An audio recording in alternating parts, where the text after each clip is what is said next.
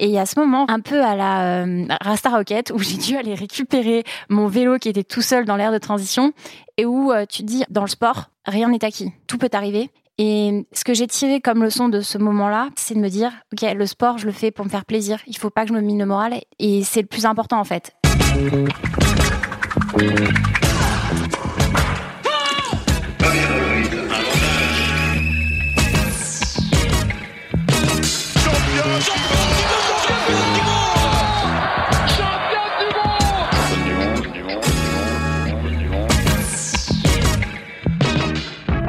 Salut, c'est Cléo et bienvenue dans Championne du Monde, le podcast de toutes les femmes qui vivent le sport aujourd'hui. Pongistes professionnels, aficionados du stade Vélodrome, médecins du sport ou encore vos mères fans de Kevin Mayer Dans chaque épisode, partez à la rencontre de ces femmes passionnantes qui sont plus badass que la plus badass de tes copines. Bonne écoute Pour ce nouvel épisode, ce n'est pas une, mais deux invités que je reçois.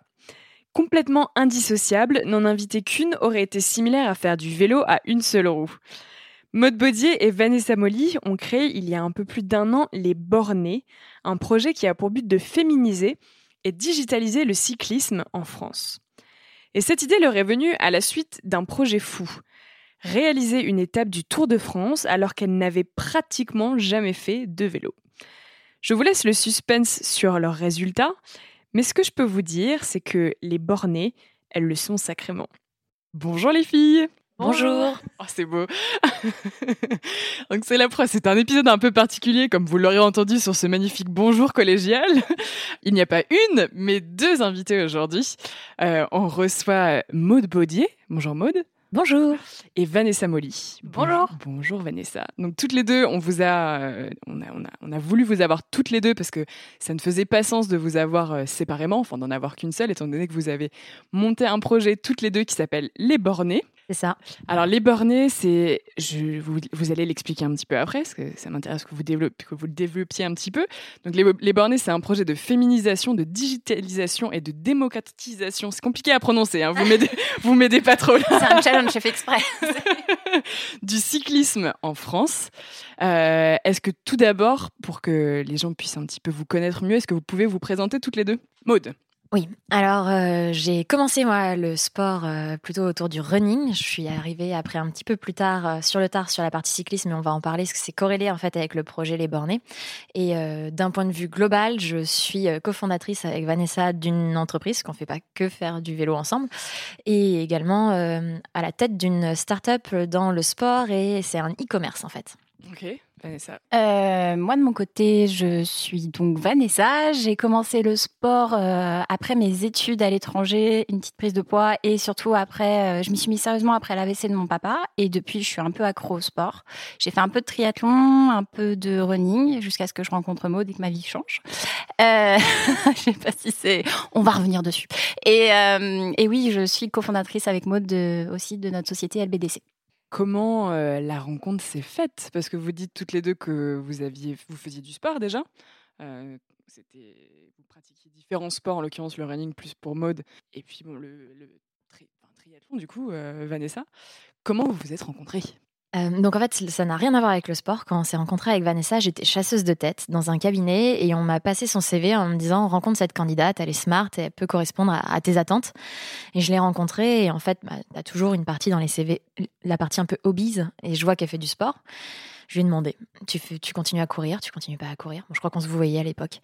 Euh, et, euh, et, en fait, elle m'apprend qu'elle a arrêté de courir parce qu'elle trouvait pas forcément d'émulation sur Paris, pas forcément de groupe. Et je lui ai proposé de rejoindre un groupe que j'avais à cette époque-là, qui était un groupe orienté autour d'une marque. C'était les Nike Running Club, donc c'était un NRC. Et on a commencé en fait à se fréquenter en courant ensemble. Et derrière ça, c'est Vanessa qui a enclenché en m'invitant à faire une sorte de petite sortie fille vélo qui a en fait, techniquement, c'est les prémices des bornés. Tu l'avais appelé comment déjà? Euh, la Longo Ride, en référence à Janie Longo. J'avais quand même déjà amorcé un petit concept, moi, je trouve. Hein. C'était pas mal. c'est ça. Et en fait, derrière ça, ça a amené plein de problématiques de tiens, et si on faisait un marathon ensemble? Tiens, et si on faisait l'étape du tour? Et, crescendo, ça, ça a mené à cette rencontre qui, qui passe de, du sport à finalement le professionnel. Enfin, du professionnel au sport et du sport au professionnel. C'est vraiment le sport qui vous a, qui vous a vous a relié Parce que finalement, le, début, vous, vous dites, le début vient quand même d'un entretien d'embauche, ce qui est quand même un peu atypique. Moi, personnellement, si jamais je devais faire passer un entretien d'embauche à quelqu'un, j'aurais pas forcément lui dire Hey, si on allait courir ensemble, en fait, comment, comment, pourquoi Comment ça s'est mis en place? Mais, mais je sais pas. Euh, en plus, moi, euh, pendant l'entretien, j'étais quand même assez impressionnée par Maude. J'avoue que j'avais checké parce qu'elle avait un blog, euh, un blog mode. Et, et dessus, je l'avais vue dans des tenues. Je me suis dit, c'est bon, ça va me détendre. Si je me mets en tête que c'est une blogueuse mode, ça va aller. En fait, j'étais super impressionnée. Et quand elle en est venue sur le sujet du sport, j'ai fait ah c'est bon, il y a un truc à faire là, je vais pouvoir me détendre un petit peu. Euh, et ça s'est fait assez naturellement. J'ai, je me suis pas posé de questions. Je suis euh, parce que euh, c'était l'occasion de découvrir autre, enfin autre chose, sortir de ma zone de confort. Et je me souviens qu'elle m'a impressionné tellement au début que euh, à la fin de la séance de, du Nike, je suis allée la voir. Je, je te vous voyais encore, je crois. Et je t'ai demandé, est-ce que euh, je peux prendre une photo avec vous, s'il vous plaît? C'était, non mais je m'en veux, je suis la plus âgée en plus du groupe, tu vois. C'est un truc, euh, j'ai un peu honte de ça. Et je pense que ça s'est fait très naturellement. Et pour la petite histoire, on s'est rendu compte combien de temps après? Cinq mois après? Ouais, un peu plus. Ouais. Un peu plus. Qu'en fait, euh, on avait beaucoup plus de liens que ça, puisqu'on vient du même patelin, dans le 91, toutes les deux. On était au même lycée à deux ans d'intervalle. Et on a quelqu'un en commun qui est mon ex, et j'ai fait ma première crise de jalousie à cause d'elle sur un parking, alors que je la connaissais pas du tout et que j'allais me mettre avec mon ex. Enfin, c'est c'est impressionnant. On a toujours entendu parler l'une de l'autre sans jamais se voir. Et, euh, et je pense, enfin, des fois il y a des destins comme ça, et je pense qu'on était destinés à se rencontrer. On va dire ça comme ça. l'histoire, l'histoire est rocambolesque. Ah mais complètement. Non et puis je crois qu'on est né aussi dans le même hôpital. Enfin, ah il y a vraiment, euh, tout, tout, euh, qui aurait dû faire qu'on aurait dû se rencontrer bien plus tôt, mais les destins croisés. Ouais, exactement. Et du coup, euh, comment est, est, née cette, cette idée de faire les bornés? Eh bien, ça vient de moi. En fait, euh, en, à l'époque, j'étais avec un jeune homme qui a fait l'étape du Tour euh, en 2017. Et à la sortie de l'étape du Tour, euh, il m'a clairement dit ce serait une épreuve que tu adorerais. Alors, il faut savoir que moi, j'avais trois ou quatre mois de vélo dans les pattes, même pas trois mois, je pense. Jamais fait, toi, avais, tu venais vraiment du running, tu n'avais pas fait de vélo avant. Moi, j'avais fait l'équitation toute petite. J'avais le vélo, t'en faisais, euh, tu sais, quand t'es en vacances, euh, tu prends un vélo et tu, tu vas te balader. En famille. Euh. Voilà, pas du tout vélo de route, pas du tout accro au Tour de France. Enfin, pas une éducation autour du vélo de route. Et, et je m'y suis mise après mon premier marathon il m'a mis en fait sur un vélo, c'était soit ça, soit la natation. J'aimais pas nager, donc j'ai choisi le vélo. Et euh, en fait, ça a enclenché où il m'a dit bah, Tu adorerais cette épreuve. Quand tu as trois mois de vélo dans les pattes euh, et qu'on te parle de l'épreuve la plus dure de France, tu le regardes, tu fais Oui, bien sûr, évidemment. C'est tout de suite ce à quoi j'ai pensé quand je me suis mise à faire du vélo. Et en fait, ça, ça reste dans ta tête, ça devient quelque chose où tu te dis un jour peut-être. Et quelques mois après, euh, Amaury Sport Organisation, qui est l'organisateur en fait de l'étape du Tour, a lancé ses communications qui sont toujours très très très très bien faites. Ça te donne juste envie d'avoir les mêmes frissons que les personnes qui passent la ligne d'arrivée et la ligne de départ. Euh, et je l'ai tagué. Je crois que j'ai fait un lobbying de 2-3 semaines à la taguer sur les publications en disant Eh, ça serait pas bien, ça serait cool, hein, ça serait cool. Puis un jour, ça a vraiment été la question de Mais si je le fais, est-ce que tu le fais? Je me voyais vraiment pas le faire seule. Et elle a dit oui, je crois. Et j'étais complètement inconsciente. Mais vraiment, c'est-à-dire que euh, j'ai fait, oh, c'est bon, j'ai fait un peu de vélo dans ma vie, ça devrait passer. On a un an pour se préparer, c'est bon. Et ouais, c'était un très très gros défi qui nous attendait. Et pourquoi vous vous êtes directement donné ce défi-là? C'est quand même, je me place en tant que personne euh, normale quand on commence à faire, parce que ça, tu disais, ça faisait que quelques mois que tu faisais du vélo. Bon, euh, Vanessa, ça faisait un petit peu plus longtemps. quand on commence à pratiquer un sport comme ça, on se dit pas bon bah tiens, euh, tu commences à, je sais pas, tu, tu commences à faire euh, de, j'ai pas d'exemple en tête. Des petites courses. Ouais, voilà, tu commences à faire des petites choses, tu vas progressivement. Euh, c'est comme quand tu commences à courir, tu vas commencer à faire une course de 5 km, après 10 km, après peut-être un semi, et puis pour finir par un marathon, mais euh, une fois que tu t'es vraiment entraîné, que tu te sens à l'aise, là, c'est vous êtes passé directement de je commence à courir à je fais un marathon. Là, en l'occurrence, c'est je commence à faire du vélo et euh, je fais une étape du Tour de France. C'est ça, c'est de l'inconscience. On n'avait pas du tout de notion de ce qu'était Annecy le Grand Bornand, de la difficulté de l'épreuve. On a appris bien plus tard que c'était l'épreuve la plus difficile depuis 23 ans. Donc... Parce que juste pour expliquer, du coup, chaque année, l'épreuve change. Ouais, c'est une des épreuves du Tour de France, euh, souvent une emblématique de préférence, qui est ouverte au grand public quelques jours euh, avant euh, que les professionnels la prennent, la fassent. Et cette année, c'était, enfin 2018, c'était une épreuve de 180, un peu moins de 180 km et, et plus de 4000 mètres de dénivelé avec, je crois, un col hors catégorie qui est, le plateau des Glières, qui est juste impassable. Enfin, il est impressionnant et, trois cols de première catégorie, donc quelque chose quand même d'assez d'assez costaud. Mais tu commences, ça ne te parle pas, ça ne veut rien dire. Pour moi, c'était du chinois. C'était plus le défi, les vidéos qui donnaient envie et, et cette envie en fait d'aller se challenger sur quelque chose qui changeait. Pas forcément un marathon, justement. Je pense qu'en fait, on a un point commun avec Maud, c'est qu'on a cette volonté de vouloir sortir de notre zone de confort en permanence. Et c'est pas forcément aller. Alors, c'était pas prévu initialement d'aller prouver des choses aux autres par rapport au projet Les Bornés, mais c'était surtout de se prouver à soi-même qu'on était capable de. Et c'est pas non plus un manque de respect envers la discipline où euh, on n'est pas passé par ces différentes étapes. Vraiment, c'est à la base, c'est un pur challenge personnel et c'est cette volonté de, faire péter un peu des barrières. Les bornés existaient déjà à ce moment-là quand vous vous êtes dit euh, on va faire cette étape du tour? Pas du tout. Euh, les bornés, c'est arrivé peut-être un mois après, où en fait on a quand on s'est inscrite avec Vanessa, on est toutes les deux sur les réseaux sociaux et on a partagé l'information. Et en fait, on a eu des retours chacune de notre côté. Et quand on s'est posé toutes les deux, de, bah, moi j'ai des gens qui m'ont fait des réflexions bizarres. De, euh, je suis une femme, donc je vais pas y arriver.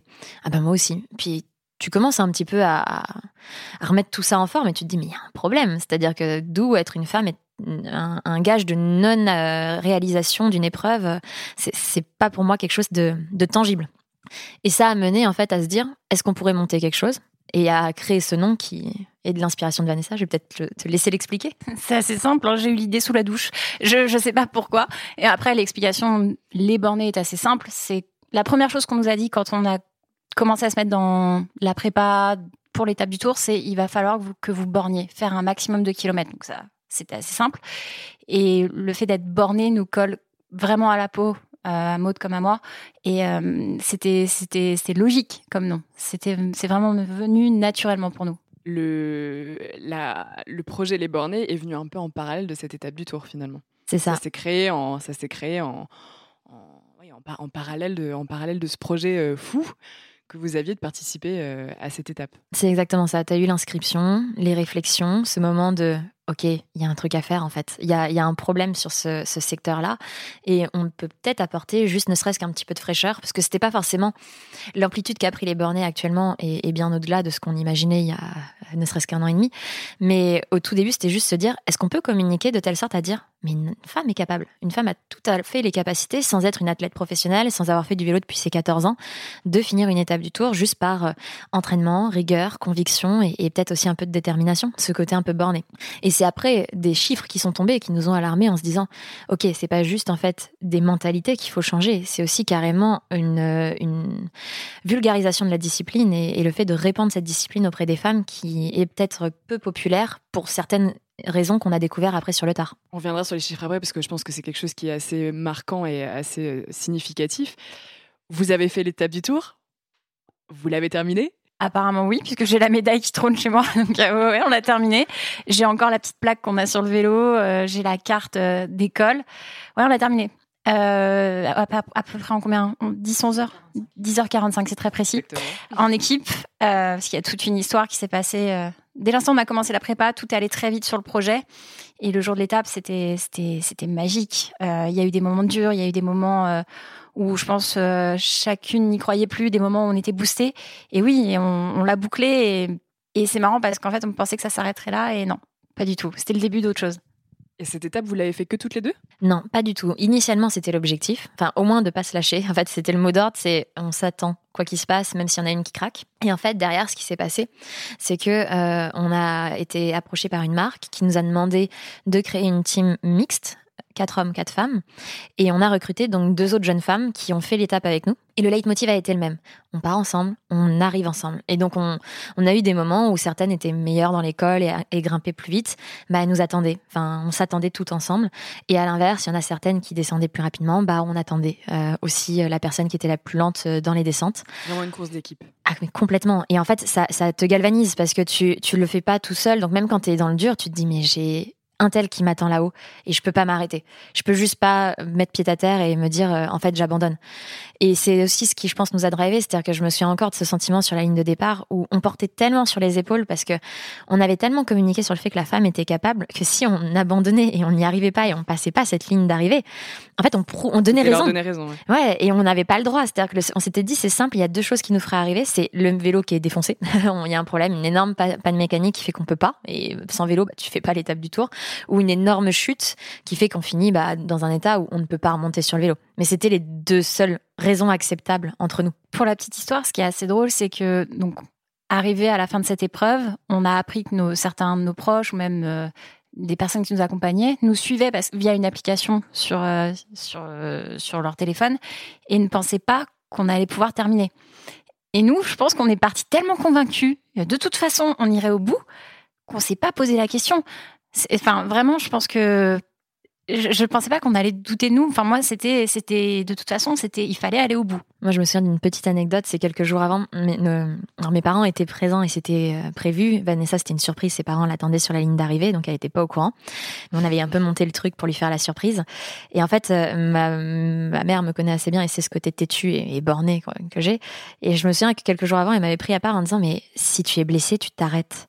C'est-à-dire que tu ne continues pas parce qu'elle savait que même avec un tendon qui commence à me faire mal, j'aurais été assez têtu pour continuer cette épreuve et la terminer, ne, pas, ne serait-ce que par le projet qui était euh, porté autour de ça. Et je me souviens encore de cette inquiétude où, euh, et je lui avais dit, non, je m'arrêterai pas. Je m'arrête que si je suis vraiment en état d'aller à l'hôpital. C'est sinon je terminerai même en hypo, c'est pas grave, je terminerai. Et c'est assez marrant de voir cette réaction que les proches avaient où on était des ovnis littéralement. C'est mais vous faites un truc où euh, ils avaient conscience de la difficulté, je pense, parce que le Tour de France est suffisamment médiatisé, même si nous on en avait beaucoup moins conscience finalement. Et, et, ouais, ils y croyaient sans y croire. C'était assez, assez partagé. Est-ce que si on vous aviez pas mis justement un peu ces bâtons dans les roues, si je puis dire, en disant oui, mais euh, vous, êtes vous êtes des femmes, euh, vous n'avez pas énormément de, de, vélo dans les jambes, si je puis dire, euh, ça vous aurait autant motivé à le faire et à le terminer. Vous auriez eu la même motivation? Aucune idée. En fait, ça a tellement été euh, une accumulation de choses qui font qu'on avait cette motivation de jour J. C'était la présence des filles de l'équipe, c'était euh, le sponsor qui nous avait soutenus, c'est notre famille qui est là et qui t'encourage. Donc tu as envie de leur faire euh, leur prouver que, que tu pas fait tout ça pour rien. Tous ces week-ends que tu as passé sur un vélo et où tu arrivais en retard à l'anniversaire de mamie, bah, ça, c'était pour une raison. Euh, Désolée, mamie. C'est ça, pardon, mamie. ça, ça, va se repasser cette année avec l'Ironman, d'ailleurs. Désolée. mais, euh, mais tout ça, en fait, tu voulais prouver. Donc, je sais pas si c'est uniquement les réflexions qui nous ont fait lancer les bornés qui finalement nous ont porté le jour J. Vanessa, je sais pas si tu as. C'est peut-être un mélange de tout ça. Ouais, je pense que c'est un mélange de tout ça. Par contre, je pense que le départ comme l'arrivée n'aurait pas eu la même saveur. Parce qu'il y a eu deux moments clés pour moi. Au départ, où euh, il y a le speaker qui, à chaque vague de départ, euh, prononce les mêmes mots. Je sais plus exactement ce que c'était. C'était, je crois que c'était quelque chose du style tu t'es entraîné pendant des mois, euh, tu as transpiré, tu as galéré, mais maintenant tu l'as fait, tu es sur la ligne de départ, tu seras finisher ce soir. C'est un, un, truc qui te booste en fait. Et ce moment où tu as des, en fait, as vraiment des frissons, tu dis, ok, c'est bon, là c'est le moment, ça fait un an qu'on est sur le projet, on avait, ouais, il n'aurait pas eu la même la saveur ce départ-là. Et l'arrivée, c'est pareil, euh, on s'est tout attendu, c'était une descente, l'arrivée, on s'est tout attendu, et, et, cette arrivée où on entend, pareil, le même speaker, mais à l'arrivée dire que les bornés arrivent, c'est juste la plus belle preuve, enfin, on n'aurait jamais eu ça, c'est la plus belle réussite qu'on pouvait avoir, vraiment. Est-ce que vous avez constaté après la course que bah, les gens avaient une, réflexion, des réflexions différentes en me disant ah bah mince je pensais pas que vous pourriez le faire bravo bah, je suis impressionnée euh. complètement. Il y a plein de personnes qui nous ont dit ça à la sortie euh, de l'épreuve en disant mais vous l'avez fini franchement je pariais pas sur vous. Et entre autres même les garçons de notre équipe c'est à dire que en fait ce qui se passait c'est que les garçons avaient un petit peu plus de, rapidité que nous par rapport au parcours donc ils ont fini avant nous. Et il y en a deux trois qui à la fin ont fait mais vous avez fini un truc ou même moi même moi j'ai galéré alors que j'ai x années de vélo dans les pattes. Je, je n'aurais pas pensé que vous étiez capable de le finir toutes les quatre. Et c'est c'est dans ces moments-là, quand on avait un ancien cycliste pro dans notre équipe, quand il, dit ça, ou que t'as des gars qui ont fait des Ironman avec des niveaux de difficulté exceptionnels, et ils te disent franchement, je suis impressionné de ce que vous avez fait. Tu commences à réaliser, je pense, tu commences à prendre conscience. Après, tu as aussi des personnes qui, des femmes, qui, après l'étape, euh, sont venues me voir en disant Vous m'avez motivé à le faire et qui, cette année, prennent le départ de l'étape du tour alors qu'elles n'auraient jamais osé prendre un dossard avant, mais parce qu'en fait, on est lambda, on n'a on n'a pas un niveau euh, de folie, on n'est pas athlète. se sont rendu compte que c'était possible. Euh. Carrément. Et ça, oui, ça aussi, ça, ça a apporté. Et après, c'est tout l'engouement qu'il y a eu autour du projet Les Bornés de personnes qui ont dit ce que vous avez fait, c'est juste fou. Ce que vous faites au quotidien, c'est juste fou parce que c'est pas juste l'étape du tour. Et qui a mené, en fait, à se dire Waouh, en fait, les mentalités, elles évoluent juste parce que on a osé mettre un coup de pied dans la, dans la fourmilière. Vous me disiez tout à l'heure que le projet Les Bornés avait vraiment commencé à se développer après le après l'étape du tour. Sauf que le nom Les Bornés était quand même déjà là, parce que tu dis que euh, quand vous êtes arrivé sur la ligne de départ, le speaker a dit euh, Les Bornés arrivent, donc c'est que vous étiez déjà quand même identifié en tant que Les Bornés. Comment ça a été euh, Quelle a été la suite justement de ce projet-là après après le tour?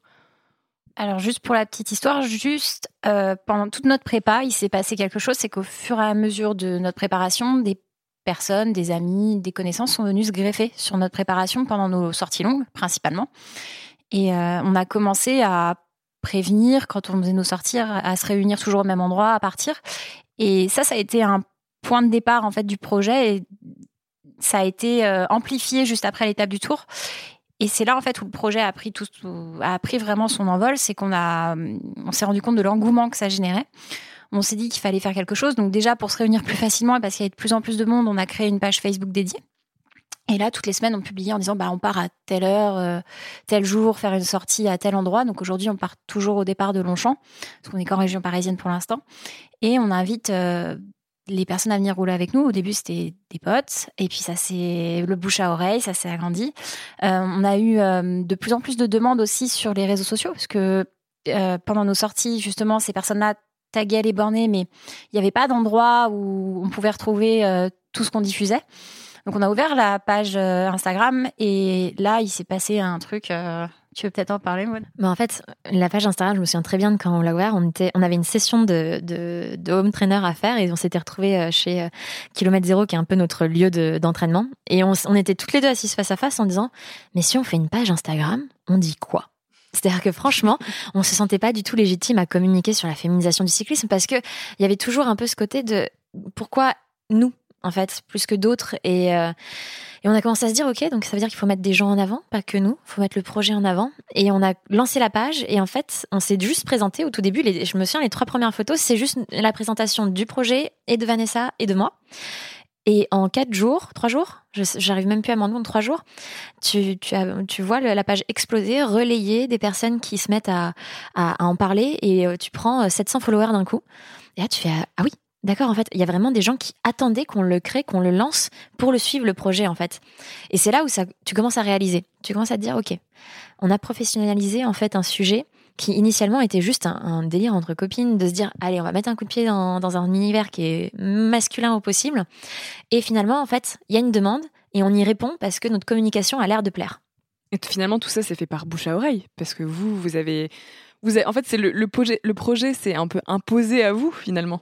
Complètement. C'est, ça a pris une ampleur qu'on n'attendait pas, qu'on n'espérait pas, et, on n'avait pas la, prétention de se dire qu'on, arriverait à ce niveau-là euh, un an et demi après, en termes de visibilité, de personnes qui nous soutiennent. C'est une communauté de dingue. En fait, c'est des personnes où vous pouvez passer un message en disant, alors c'est hors cyclisme, mais euh, j'ai besoin d'un coup de main pour ceci ou cela. Les gens vont s'entraider, vont s'envoyer des liens, se donner des conseils. C'est devenu vraiment une communauté de personnes, et ça s'est imposé à nous parce que je pense qu'on a juste eu l'idée de le lancer et de le lancer avec une communication mixte, parce qu'il y a des choses sur la féminisation du cyclisme, malheureusement très orientée femme, 100% femme. Mhm. Et même si ça répond, je pense, à une attente et à un besoin existant, le fait d'impliquer les hommes, bah, ça leur a plu.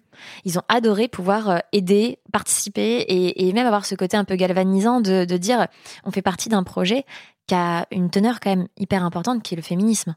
Et justement, tu dis qu'il y avait déjà des choses qui existaient sur euh, la féminisation du cyclisme. Est-ce que ce qui a fait que ça a pas ça a autant pris, c'était aussi parce que vous étiez, je vais dire un, mot, un peu un gros mot, mais des débutantes. Euh, que vous vous, vous, partiez un peu de nulle part en disant Hey, regardez, bonjour, on est des filles. Euh, normales et on, se met un, on se met un défi, on a un projet, on n'est pas des on pas des professionnels du vélo et regardez ce qu'on arrive à faire et du coup finalement en fait les, les femmes et du coup même peut-être les hommes se sont identifiés à vous en fait. Il doit y avoir de ça. Il y a aussi les tons, je pense, employés. On n'a pas la même façon de communiquer avec Vanessa. Elle est très dans l'humour. Je suis plutôt un peu plus sérieuse. Ce qui parle aussi aux gens, parce que c'est ce binôme, à mon sens, ce qui a fait les bornés et ce qui fait que ça fonctionne, c'est ce binôme qu'on a formé parce qu'on a des personnalités différentes. On a une façon aussi, même parfois, d'aborder le sport différemment. Je sais que je suis, je suis très compétitrice personnellement. Euh, Vanessa est un peu moins. Ce qui fait que je lui apporte sur ce plan-là. Enfin, je pense que je t'ai poussé dans des retranchements où tu n'aurais peut-être pas osé. Et à l'inverse, parfois, j'ai besoin de ce côté tempéré que peut avoir Vanessa qui va dire Tu joues pas ta vie. En fait, c'est pas grave, ça, ça va bien se passer et ça apporte. Et ça se voit d'ailleurs dans la structure de nos sorties qui s'est mis très naturellement en place, c'est que quand on part euh, en vallée de Chevreuse, enfin quand on part en sortie le week-end, souvent dans l'encadrement, et c'est ce qui fait aussi, je pense, la, je pense, la force du projet, c'est que souvent, donc Maud étant, je l'appelle Rudolf, je la mets en tête de peloton. euh, elle, elle drive, elle retient un petit peu les, le les- rouge. exactement, elle drive un peu les égaux devant, parce qu'il y en a qui ont envie de pousser, donc elle garde le rythme. Et derrière, moi, j'encadre ceux qui débutent ou ceux qui ont envie d'y aller tranquille, pour qu'en fait, on n'ait jamais euh, trop de distance dans le groupe et qu'on Mhm. reste ensemble. C'est ce qui fait la force du projet aussi, puisque par exemple, quand on se retrouve dans une, une situation où il y a des côtes ou des, des longues montées, euh, Maud part devant. Planning for your next trip? Elevate your travel style with Quince. Quince has all the jet setting essentials you'll want for your next getaway, like European linen, premium luggage options, buttery soft Italian leather bags, and so much more. And it's all priced at 50 to 80% less than similar brands. Plus, Quince only works with factories that use safe and ethical manufacturing practices. Pack your bags with high-quality essentials you'll be wearing for vacations to come with Quince. Go to quince.com slash trip for free shipping and 365-day returns. des autres nous attendent en haut ou alors reviennent nous chercher et refont monter tout le groupe. Donc il y a vraiment cet esprit euh, d'entraide qui nous tient vraiment à cœur et de, de se dire peu importe le niveau que tu as, tu viens. Et aujourd'hui, c'est drôle, on le voit encore là sur les événements qu'on organise où les gens nous posent la question ouais, mais vous roulez à quelle vitesse Euh, Cette question, elle revient sans cesse. Est-ce qu'ils ont peur de pas pouvoir suivre ou euh, Exactement. Et en fait, c'est ce qu'on leur dit tout le temps, c'est il n'y a pas de problème, il y aura toujours quelqu'un pour t'attendre. Et ce qui est encore plus fort aujourd'hui, c'est que ce projet, il, il vient de nous, mais c'est plus, enfin, il est, aujourd'hui nos, nos, nos, nos borneurs ou borneuses, comment on les appelle, ils peuvent rouler sans nous. Et c'est eux qui portent le projet aujourd'hui avec nous. Et, et c'est ça la force, c'est que bah, on se relaie à l'arrière pour aller attendre les personnes ou devant, on se relaie aussi quand il y a un peu trop de vent. Et, euh, et ça se voit dans tout ce qu'on entreprend avec eux, vraiment. Et du coup, le projet Les Bornés, là aujourd'hui, c'est c'est quoi? Eh bien là aujourd'hui c'est une communauté de sportifs, sportives, euh, qui se retrouvent régulièrement pour pratiquer majoritairement le cyclisme, mais pas que. C'est déjà arrivé qu'on se retrouve pour des euh, natations, pour euh, courir ensemble, pour faire du renfort. Donc c'est des personnes en fait qui partagent cette motivation et cette passion pour le sport. Et en fait le projet se scinde en deux parties. On a une partie étape du Tour 2019, puisque bah, on a je pense lancé un mouvement de personnes qui se sont dit ah bah ouais carrément j'ai envie de le faire.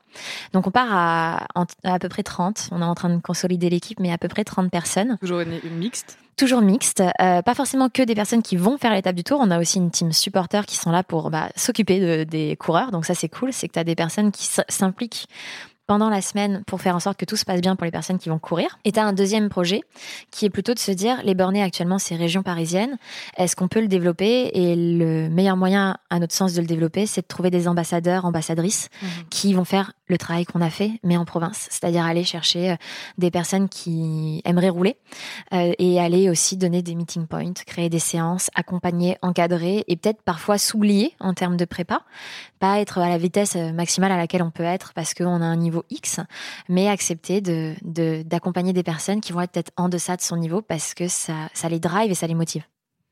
Votre objectif, en fait, c'est vraiment de créer une communauté. C'était pas prévu, mais oui. ça se fait, ça se fait vraiment tout seul aujourd'hui. Et euh, plus la communauté grandit, plus on est heureuse. Et, et l'objectif, c'est que demain, on est euh, le week-end, on puisse voir des groupes de, de, de bornés euh, rouler un petit peu partout en France et, et prendre plaisir à voir que les personnes en fait font lever ces barrières du cyclisme. Alors c'est pas uniquement lié qu'à la au fait que ce soit un sport masculin, mais c'est aussi un sport qui est perçu comme élitiste, encore trop aujourd'hui, mécanique. Et donc, ça fait directement peur. Il y a aussi ce, danger lié au vélo, parce qu'on est sur des cales automatiques et que 90% du temps, quand les gens viennent rouler avec nous la première fois qu'ils ont leur cale, c'est ouais, mais je vais tomber. Bon, alors en fait, on tombe tous, mais souvent à l'arrêt au début. Donc, c'est le genre de chute ridicule. J'en ai cumulé pas mal. Mais euh, c'est c'est vraiment ça, c'est cette communauté qu'on a besoin de développer de plus en plus. La petite anecdote, c'est qu'en fait, euh, le projet est très associé à Vanessa et moi. C'est-à-dire que c'est un peu nos visages qui sont la figure de proue du projet. Et en fait, on a lancé il y a pas longtemps, on a créé notre propre maillot. On s'est dit, mais il manque un truc. Il manque. On se retrouve tous le week-end. On est tous habillés avec plein de marques différentes, avec plein de maillots différents. Et on a lancé le maillot. Et en fait, c'est devenu une sorte d'excitation interne du projet. C'est-à-dire que le nombre de personnes qui nous demandent, alors ils arrivent quand? On pourra les porter quand?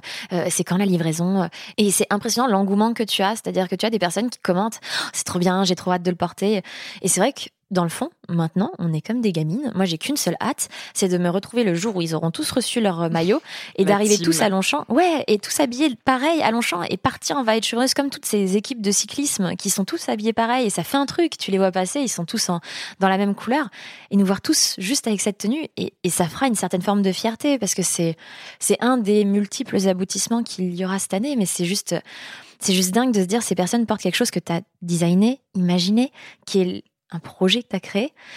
Et je pense que déjà, ce sera la première étape de fierté. Et après, ce sera de les avoir tous, euh, voyant, euh, les voir tous passer la ligne d'arrivée, euh, les 30 personnes le jour de l'étape du tour. Quand on sera tous en haut du col, je pense qu'il y aura quelque chose, une petite larme. Enfin un mode. Oula, je sens du... non, non, non, mais... non, mais parce que je suis la caution émotive, émotionnelle de l'équipe. Tu veux voir une petite larme dans les yeux de Maude C'est ça, c'est mon objectif. Donc je, Elle donne tout pour ça. c'est pour ça que j'ai besoin de 30 personnes pour ça. Tu comprends C'est... C'est un dur, c'est encore plus difficile que de.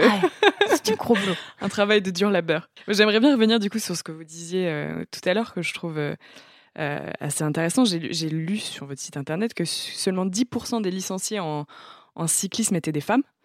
Euh, ce qui est euh, vraiment très peu, hein et que encore pire, 5% des, des, personnes au départ de, de cyclosportives, donc, en gros de grandes étapes de, compétition sur le cyclisme, étaient des femmes, 5%. Est-ce que vous avez une explication là-dessus, justement? Le, cyclisme, moi, je l'ai vécu il y a quelques années en club de triathlon. Et sur les sorties, souvent, j'étais la seule femme et je me faisais lâcher par l'équipe. Et on me disait, bah, rentre chez toi, t'as pas le niveau, en fait. Et ça, déjà, ça, ça il y avait un clivage de base dans ce sport qui, qui, était, euh, qui était très installé. Avec les années, il y a eu beaucoup de démocratisation. La démocratisation du running a généré euh, beaucoup d'engouement autour de cette notion de féminisation. Et euh, on a vu de plus en plus de femmes se mettre au triathlon aussi derrière. Donc, je pense que le triathlon est un peu vecteur de ça.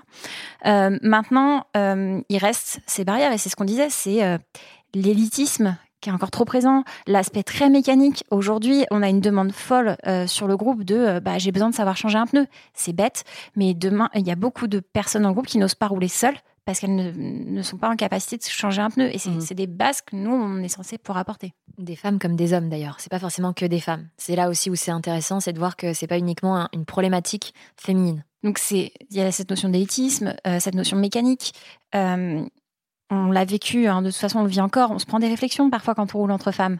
Euh, alors pas avec les bornés, mais des fois, sur, par exemple sur l'anneau de Longchamp, c'est tout le monde, toutes les femmes qui ont roulé sur l'anneau de Longchamp ont eu des réflexions. Par des, par des cyclistes, euh, par des cyclistes hommes Ouais, moi je me souviens en fait d'une fois, on était euh, souvent Longchamp, nous quand on tournait à l'anneau, c'était notre récupération. C'est-à-dire qu'on devait se retrouver avec Vanessa, faire une heure, une heure et demie, deux heures de récupération. Donc c'est le, le, genre de sortie où tu vas tranquille, tu papotes du début à la fin parce que tu n'as rien d'autre à faire à part tourner. Et euh, on était sur l'anneau en plein après-midi. Je m'en souviens assez bien parce qu'on était au bas de l'anneau, on venait de finir la bosse et euh, on passe dans le virage et on double un, un, monsieur qui était sur notre droite. Et derrière, ça faisait déjà deux tours qu'on avait quelqu'un qui prenait notre roue. Donc prendre sa roue, en fait, c'est quelqu'un qui est derrière toi, qui s'abrite du vent. Donc forcément, il va développer moins d'efforts que toi qui es devant parce que naturellement, il va avoir une certaine forme d'inertie qui va se mmh. créer. Et donc on a ce, ce gars qui prend notre roue pendant, euh, pendant deux tours et on double donc son pote, visiblement, ce qu'il avait l'air de le connaître. Et il lui lance une petite phrase, donc on l'entend, hein, il lance une petite phrase. Hé hey Gérard, t'as pas honte de te faire doubler par deux femmes? Et en fait, à ce moment-là, je me sens, on s'est regardé avec Vanessa, genre, mais mon gars, tu prends notre route depuis deux tours. Donc en fait, genre toi, t'es en train de t'abriter derrière nous, et, et, puis Gérard, ça se trouve, il est en récupération, puis Gérard, ça se trouve, il a juste pas envie aujourd'hui de pédaler fort, puis laisse Gérard tranquille. Et c'est juste, c'est juste ce genre de réflexion où t'as juste envie de dire, stop, c'est bête, ça sert à rien. Et, s'il se fait doubler par une femme, tu me connais pas, ça se trouve, enfin, c'est pas le cas, mais ça se trouve, c'était des championnes de France qu'il avait face à lui, il se mettait dans la route championne de France qui était en récup. Enfin, c'est pas parce que c'est une femme que c'est une honte qu'un homme se fasse doubler par elle. C'est ce petit type de réflexion qu'il y a qui sont assez récurrentes. Ce qui est euh, très drôle quand on reprend les chiffres là de, de femmes licenciées en club de cyclisme, c'est que hors, enfin, hors cette, cette notion de licence, il y a plus de femmes pratiquantes de vélo, vélo, le, voilà, le vélo taf, que, que d'hommes. Il y a vraiment quelque chose qui ne va pas dans le cyclisme et qu'il faut faire évoluer aujourd'hui. Notion euh, sportive, de compétition, euh, que du coup peut-être les femmes ont moins ou ont, moins envie de se confronter à ce à cet environnement-là qui peut paraître qui peut paraître un peu agressif peut-être? Sûrement, je pense qu'il y a aussi un autre facteur qui va être un facteur sociétal. C'est un sport qui demande du temps. C'est-à-dire que tu es sorti le week-end quand tu fais du running maximum. En prépa marathon, tu vas faire quoi? 2h45 C'est vraiment le grand, grand max de ta sortie longue. Ça veut dire que la majorité du temps, tu vas être aux alentours des 2 heures. 2 heures, c'est le minimum de sortie quand tu fais du vélo, mhm. la plupart du temps. Sauf si tu fais une séance de home trainer et que tu vas la faire chez toi. Ce qui fait que je pense qu'il y a aussi une problématique qui est de société, de se dire est-ce que la femme a la liberté le dimanche d'avoir 4 heures, 5 heures pour elle, pour aller rouler? Et qui pose une barrière euh, de base parce que euh, c'est souvent plutôt euh, malheureusement un luxe masculin. Ça me, tue de le dire malheureusement parce que c'est quelque chose que je trouve pas normal, mais c'est une réalité. C'est une réalité de voir qu'il y a beaucoup de femmes qui, quand elles commencent à avoir une famille, font le sacrifice de se dire il y a certains sports que je peux peut-être moins pratiquer parce qu'ils sont chronophages et que j'ai pas ce luxe d'abandonner mes enfants pendant 5 heures un week-end. Est-ce que vous pensez qu'il n'y a pas aussi un problème de médiatisation Parce que je veux dire, on parle du Tour de France. Tout le monde, tout le monde a, est déjà forcément tombé à un moment donné un dimanche avec papy mamie justement sur le Tour de France et du coup visualise ce que c'est. Euh, mais bah du coup le Tour de France c'est que des hommes donc euh... ouais il y avait des femmes. Il y a eu un Tour de France féminin ça a existé et il y a des femmes qui ont défendu euh, et de façon très très très très importante avec des super bons niveaux euh, leurs équipes. Mais c'est arrêté euh, pour des raisons selon, officielles de, de non rentabilité mmh. les femmes seraient moins rentables. Et ça n'a toujours pas repris. C'est à dire qu'en fait c'est vraiment une demande. Alors je sais qu'ASO est harcelé sur ce sujet là par de nombreux collectifs féminins de cyclisme parce qu'on leur demande pourquoi, en fait, il n'y a pas de Tour de France féminin. Euh, majoritairement, la réponse, c'est une question budgétaire, c'est une réponse financière. Ce qui est triste, en fait, de se dire que maintenant, c'est l'argent qui drive la potentialité d'une mmh. féminisation demain d'un sport. Mais il existe des initiatives. Euh, donc, tu as une initiative géniale qui existe qui s'appelle Don des ailes au vélo. Et en fait, elle, elle s'appelle Don des ailes au vélo J-1. Et euh, elles font le Tour de France un jour avant les hommes. C'est-à-dire qu'elles sont présentes la journée d'avant et elles le font. Et elles prouvent que les femmes sont capables de le faire. C'est une initiative totalement personnelle. C'est-à-dire que c'est des filles qui ont monté ça. Tu as ces filles-là qui vont faire euh, le Tour de France, toutes les étapes du Tour, une par une, euh, avant les hommes. Et elles prouvent en fait que c'est faisable. C'est-à-dire qu'il y avait deux problématiques. Il y a cette problématique soit de médiatisation qui commence en fait à être complètement court-circuitée parce que les, équipes de cyclistes pro vont devoir créer une équipe féminine l'an prochain ça va devenir une obligation. Donc, il y a un moment, ils n'auront pas le choix. Euh, mais il y avait aussi cette problématique de mais est-ce que les femmes sont vraiment capables? Le cyclisme, c'est quand même le seul sport où les épreuves sont raccourcies pour les femmes. C'est-à-dire que c'est comme si moi, demain, sur un marathon, on me disait bah non, cours pas 42, bah non, on va te faire faire 38. Parce que c'est long, non, 42 bah non, c'est pas long, laisse-moi faire mon 42 et puis m'embête pas, s'il te plaît. Enfin, donc il y a, y, a, y a, toute une politique à revoir sur la capacité des femmes, la, typologie des épreuves et à mon sens la médiatisation où il faut qu'il y ait des marques euh, qui investissent, qui mettent de l'argent dessus. Et ce sera rentable. On le voit avec la Fédération française de foot. Ça explose. Les filles, elles font des performances de malades. Pourquoi ne pas le dupliquer en cyclisme? Mmh, Et c'est vrai qu'il y a un, un, événement qui m'avait fait réagir, qui avait fait beaucoup de bruit là au début mars, euh, sur une compétition en Belgique, où euh, on il y avait eu un relais média incroyable et je me suis dit mais c'est complètement délirant. Euh, il y avait une, course du coup qui était euh, masculine qui partait d'abord. Ils ont fait commencer la course féminine un peu après et en fait les femmes ont rattrapé les hommes et ils ont dû, ils ont arrêté les femmes dans leur effort parce qu'elles rattrapaient les hommes justement. Enfin c'est complètement délirant en fait. C'est complètement délirant et quand tu vois par exemple sur l'étape du tour ou sur une sortie quand on se retrouve devant des hommes, on nous arrête pas. Enfin, on était, franchement, regarde sur l'étape du tour, le nombre de personnes qu'on a doublé. Bah, déjà, il n'y avait pas beaucoup, de, il y avait que 500, euh, 600 femmes sur euh, sur euh, sur l'étape, mais tu regardes sur le dernier col où on monte, on est les seuls, je pense, encore à être à peu près sur nos vélos. Il y a plus de gens en PLS sur le côté et d'hommes qui nous regardent, genre, mais qu'est-ce qu'elles font, que que de personnes qui montent. Il y a encore plus de femmes. Et à ce moment-là, enfin, il y a pas, il y a un pied d'égalité. C'est tu t'es préparé ou tu t'es pas préparé, c'est tout en fait. Et si t'es pas prêt, bah tant pis pour toi, que tu sois un homme ou que tu sois une femme finalement. Et ça devrait être pareil dans tous les sports. Parce que là, là en l'occurrence, ce qui est quand même choquant, c'est qu'on arrête l'effort des femmes, c'est-à-dire qu'on considère que leur course est moins importante, parce que c'est quand même un peu ça finalement. On arrête leur effort, c'est quand même quelque chose de complètement dingue, en faveur, si je puis dire, de la performance masculine. Enfin, c'est, on, est, où on est, genre, c'est complètement fou. Alors, moi, j'ai entendu aussi l'autre discours qui est le discours des organisateurs, qui est assez intéressant, c'est de dire que c'est pour des questions de sécurité, puisque plus le peloton s'étale, plus la sécurité s'étale, et donc s'il se passe quelque chose, en conséquent, tu peux te retrouver avec des, problèmes de sécurité et qu'ils le feraient aussi pour les hommes. C'est-à-dire que si un, groupe de femmes part en premier et que les hommes rattrapent, ils, ralentissent les hommes pour dire non, vous pouvez pas étaler autant le peloton. J'entends les deux sons de cloche. Pour le coup, je me dis ça peut être compréhensible et ça, ça, ça, ça peut se justifier. Mhm. Le seul truc, c'est que pour une fois qu'on pouvait peut-être faire briller une femme en disant regardez ce dont elle a été capable et peut-être juste en fait peut-être sortir un peu du règlement s'il y a un règlement et dire ok on la laisse partir et on va voir ce qu'elle est capable de faire. Et ça se trouve, cette fille, elle aurait tellement brillé, ça aurait été tellement impressionnant que ça aurait peut-être fait bouger encore plus les lignes. Moi, c'est plus ce côté de dommage, on aurait pu faire un truc de fou ce jour-là. Ce jour-là, il aurait pu se passer une performance sportive juste impressionnante ce que je trouve aussi dommage, et je pense que vous me rejoindrez là-dessus, c'est que du coup, on parle de cyclisme féminin que dans ce genre de circonstances.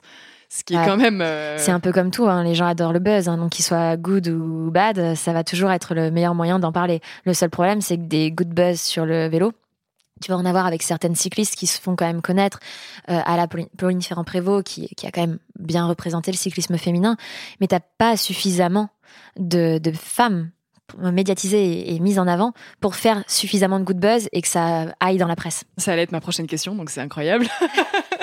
j'allais, tu vois, j'allais dire pendant très longtemps, euh, les gens, il y avait Jeannie Longo, tu vas t'en parler tout à l'heure, qui a été finalement aussi à l'origine du premier nom de vos sorties euh, à vélo.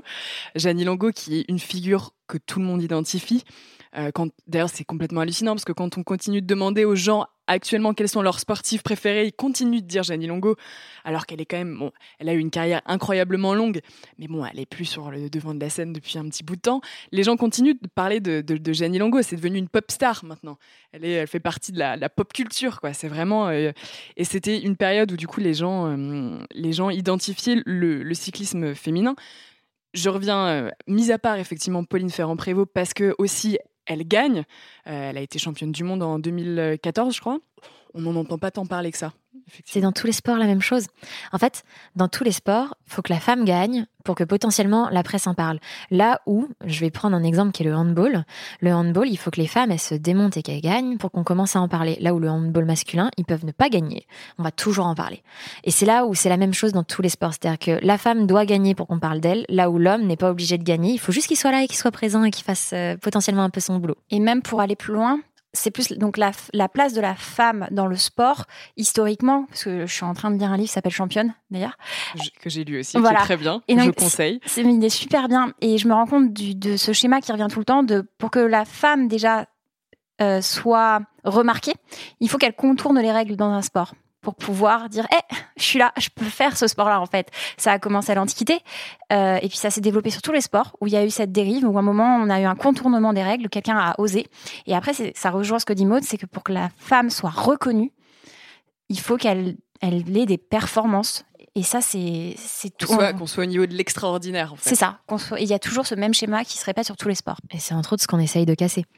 Puisqu'on n'a pas un niveau de performance de folie avec Vanessa. On est plutôt euh, dans la moyenne. On n'est pas non plus mauvaise, puisqu'il faut, faut être honnête, on s'entraîne quand même énormément. Mais on n'est pas à un niveau de performance euh, des élites françaises. Et il y a des femmes qui nous mettent mais des piquettes exceptionnelles. Et tant mieux. Et c'est génial. Mais c'est ce qu'on essaye de prouver. Justement, t'es pas obligé d'avoir un niveau euh, national pour pouvoir potentiellement parler d'un sport, le justifier et prouver que la femme a sa place dans ce dernier. Et justement, s'il y a des, des femmes et des hommes hein, d'ailleurs, parce que votre les bornés c'est mixte, euh, qui nous écoutent, qui aimeraient se mettre au vélo, euh, qui savent pas trop comment faire. C'est aussi un investissement parce que le vélo ça coûte cher, euh, qui peut-être court, mais bon, quels seraient les conseils que vous lui donneriez? Ou est-ce que à ce moment-là vous l'invitez à, vous rejoindre sur des pour commencer à faire des sessions Bah bien sûr. Après, il y a toujours cette question de, technique où il faut choisir le bon vélo adapté à ta pratique, puisque tu as différents types de vélos en fonction de ce que tu veux faire. Si tu veux faire des choses orientées sur la vitesse ou plutôt sur le dénivelé, tu vas avoir aussi différents types de vélos en fonction de ta taille. C'est-à-dire que on n'a pas le même vélo avec Vanessa, parce qu'on fait pas la même taille et que donc on va pas avoir le même cadre. Euh, il va y avoir des niveaux de confort en fonction des selles. Donc il y a beaucoup de choses où, à mon sens, il faut d'abord aller en boutique, se renseigner, poser des questions, essayer des vélos, se mettre dessus, voir les sensations c'est un sport de sensation, c'est un sport euh, où, chacun va avoir ses propres références en termes de marque, de, rigidité, de cadre, etc. Euh, et la deuxième étape, c'est de trouver, à mon sens, un groupe, le nôtre. Il y en a aussi d'autres. On n'est pas exclusive.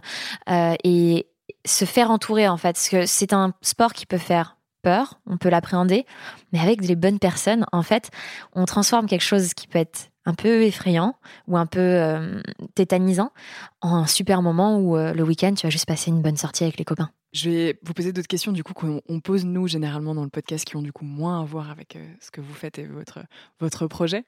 on pose cette question-là de quel a été le moment de sport qui a été marquant pour vous quand vous étiez petite ou vraiment un, un, moment, un moment qui vous a profondément marqué de sport? J'ai un moment marquant mais c'est pas euh, c'est pas forcément un moment positif, mais il m'a beaucoup appris. Euh, sur les quatre années de triathlon que j'ai faites, j'ai euh, pris un jour le départ d'un triathlon qui s'appelle le Brin d'Amour, pour ceux qui connaissent, qui est un tout petit triathlon en campagne. Et l'eau était suffisamment chaude pour qu'on ne porte pas de combinaison, donc on pouvait partir en, tri en trifonction. J'ai pris le parti de partir en trifonction, ce qui était une très mauvaise chose puisque j'ai fait une, euh, j'ai fait un malaise dans l'eau parce que l'eau était trop froide. Donc je suis revenue sur la berge. On est venu me chercher en canoë, enfin c'est ridicule. On m'a ramené sur la berge, on m'a laissé me réchauffer et à ce moment en fait, un peu à la euh, Rasta Rocket où j'ai dû aller récupérer mon vélo qui était tout seul dans l'air de transition et où euh, tu dis en fait dans le sport rien n'est acquis euh, tout peut arriver. Et ce que j'ai tiré comme leçon de ce moment-là, pour moi, c'est de me dire, ok, le sport, je le fais pour me faire plaisir. Il faut pas que je me mine le moral. Et c'est le plus important, en fait. C'est pour, pour moi, ce moment a été marquant parce que ça a changé ma vision du sport derrière. C'est pas pour autant que je me mets pas dans le dur. C'est pas pour autant que euh, je me fixe pas des objectifs. Mais en tout cas, le principal objectif pour moi aujourd'hui, c'est de me faire plaisir dans ce sport-là. Et je pense que les bornés complètement corrélé à, cet objectif. Euh, bah alors, en fait, moi de mon côté, c'est assez particulier parce que je regardais pas le sport à la télé. Euh, c'était pas du tout, euh, peut-être un peu le rugby de temps en temps avec le papa, mais enfin, c'était pas une institution. J'ai pas grandi dans ça, donc j'ai jamais été drivée parce que le sport faisait partie de, de la culture euh, de la famille. On nous a mis au sport petite parce que c'est, j'étais une hyperactive. De toute façon, fallait me faire faire quelque chose où je pense que je te détruisais la maison. Donc il fallait que je fasse du sport. Donc ils ont tout essayé jusqu'à ce que j'arrive à trouver pseudo quelque chose qui me plaise, qui était l'équitation, euh, et qui me permettait de partir une après-midi entière à aller m'occuper des chevaux, c'était merveilleux. Euh, mais j'ai pas eu d'égérie ou de moments où vraiment où je te dirais que ça, ça m'a fait transcender. C'est plutôt des expériences personnelles. Il y en a eu plein parce que chacune est relative avec à, à, un moment à une émotion à une personne enfin je sais que mon j'ai eu des moments de fierté différents dans la vie et qui, qui, qui, font partie de mon évolution personnelle. Mon premier marathon, il est associé à plein de choses parce que j'ai réussi à faire un sub 4 heures alors que personne n'y croyait. Personne ne croyait que j'arriverais à faire un sub 4 heures et je l'ai pris et je l'ai bien pris parce que j'ai fait 3,56. Donc c'est pas 59 59 euh, j'ai réussi quand même à plutôt bien le descendre et que j'ai derrière ça monté ma première entreprise grâce à ce marathon puisque ça m'a donné une idée d'entreprise mon premier marathon seul parce que j'étais partie à Milan avec une amie et que j'avais personne pour me pacer et j'ai fait 42 km solo dans une ville que je ne connaissais pas ou peu et où tu arrives à faire un temps où j'ai réussi à baisser de 5 minutes le temps escompté. Je voulais faire 3h45, j'ai fait 3h40. Donc tu as plein, en fait, j'arriverai pas à t'en sortir un seul parce que tu as plein de moments de fierté qui, qui, sont inhérents plutôt à des expériences avec des gens, à des choses que tu vas vivre. Le premier triathlon et le seul triathlon actuellement que j'ai fait dans ma vie, je l'ai fait avec Vanessa qui m'a fait allez viens, je vais te faire faire un triathlon, tu vas voir, ça va te faire du bien, Chantilly. Faire du bien. Non mais c'était un peu ça, c'était un peu ça ça, va être sympa, euh, ça va être cool, c'est l'été. Euh, et, euh, et, Il y a des façons bizarres de vous faire du bien. Ouais, non, on s'aime pas beaucoup en fait entre nous visiblement. Il y a un, il y a un truc. Mais, mais la natation est juste terrible. Enfin, t'as une eau verte avec des algues. J'ai juste fait une crise de panique en plein milieu de la natation parce que j'aime pas nager. Je l'ai déjà dit. Je nage maintenant parce que j'ai envie de faire un Ironman et que je veux, je me, je me fais violence un peu et j'apprends à prendre du plaisir dans quelque chose qui ne l'était pas initialement. Euh, et, je me souviens très bien qu'elle m'a attendu dans l'eau et derrière elle m'a dit lâche les chevaux, fais-toi plaisir, c'est la partie vélo. Elle voulait pas me suivre. Je voulais, elle voulait pas que je la, je la. Euh, et, et, en fait, à la sortie de tout ça, on, on, est allé manger une pizza, je crois, avec des copains, sans même regarder le classement. On s'en foutait. C'était en mode, ouais, on, on s'est fait kiffer. Moi, j'avais fait ma petite moyenne euh, qui me faisait plaisir de 30 sur mon vélo. J'étais contente. J'avais fait ma petite moyenne sur mon running qui me plaisait. Et en fait, c'est pendant la pizza où à un moment, un de nos potes check ses, son, son, propre classement et fait, bah tiens, les filles, je vais regarder. Ouais, bah, si tu veux. Enfin, clairement, on va être dans un classement un peu tout pourri. Et que j'ai appris en plein milieu de manger d'une pizza que j'ai fait quatrième euh, senior femme alors que je, à, à 30 secondes, 15 secondes, je crois, du podium. Un truc ridicule. Enfin, là, tu te dis, oh ben merde, j'aurais pu un peu plus pousser quand même. Il y a peut-être un moment où j'aurais dû tirer sur la corde parce que je pouvais. Et c'est des moments comme ça de vie que tu as et qui sont sportivement très forts. Le passage de la ligne d'arrivée avec les, de l'étape du tour avec les quatre filles, elle me donne des frissons à chaque fois. Je revis ce moment d'émotion parce que tu y associes aussi le fait que Vanessa avait la surprise d'avoir ses parents et qu'elle a fondu en larmes au moment où elle les a vus. Désolée, c'est vrai. et que et que t'as plein de choses. on était tout en train de se faire des câlins. T'as T'as trop d'histoires associées au sport pour pouvoir. Moi, j'arriverai pas à en choisir un. C'est tout ça qui m'a construit et qui m'amène là où je suis. Et c'est chacun d'entre eux qui, qui t'apporte, en fait, qui te nourrit. Et justement, euh, ça rejoint un peu ce que tu dis, mais quelle serait la définition que vous avez d'une championne? C'est un état d'esprit pour moi. Championne, c'est pas forcément une performance. Une championne, c'est une personne qui part avec des contraintes, qui les prend en compte, qui s'adapte et qui derrière va réussir quand même à faire ce qu'elle voulait faire malgré ses contraintes. Ça peut être des maladies. On voit des femmes qui ont bravé des maladies ou même des, vraiment problèmes de santé assez forts et qui sont des, des, personnalités solides et qui ont réussi à amener leur projet là où elles voulaient. Pour moi, c'est ça une championne. Je pense qu'on a la même définition et j'ajouterais juste que sur cette définition, c'est que peu importe euh, l'objectif que tu t'es donné, les échecs que tu vas rencontrer, c'est que tu as cette capacité à te relever et à toujours continuer, continuer, continuer, à être borné finalement. Voilà, ce sera le mot de la fin. Merci beaucoup les filles euh, et je vous souhaite beaucoup de bonheur sur euh, votre projet. J'espère que, que, que, ça, que cette étape du tour de coup, que vous allez faire cette année se passera bien, euh, que tout le monde va arriver euh, au taquet à la fin et que tout le monde va réussir à le faire, en, en espérant que, ce, que votre message inspire énormément de, de femmes à, à, à, oser faire le premier pas du vélo ou de la course ou de n'importe quel sport. Merci beaucoup. Merci. Merci beaucoup. Si ce parcours de femme vous a plu, n'hésitez pas à en parler autour de vous ou à me faire part de vos commentaires ou suggestions d'invités sur Apple Podcast, Spotify, Deezer et SoundCloud. Et rejoignez-nous sur Instagram pour découvrir quotidiennement des infos sur le sport au féminin. À très vite! Planning for your next trip? Elevate your travel style with Quince. Quince has all the jet setting essentials you'll want for your next getaway, like European linen, premium luggage options, buttery soft Italian leather bags, and so much more. And it's all priced at 50 to 80% less than similar brands. Plus, Quince only works with factories that use safe and ethical manufacturing practices. Pack your bags with high-quality essentials you'll be wearing for vacations to come with Quince. Go to quince.com slash trip for free shipping and 365-day returns.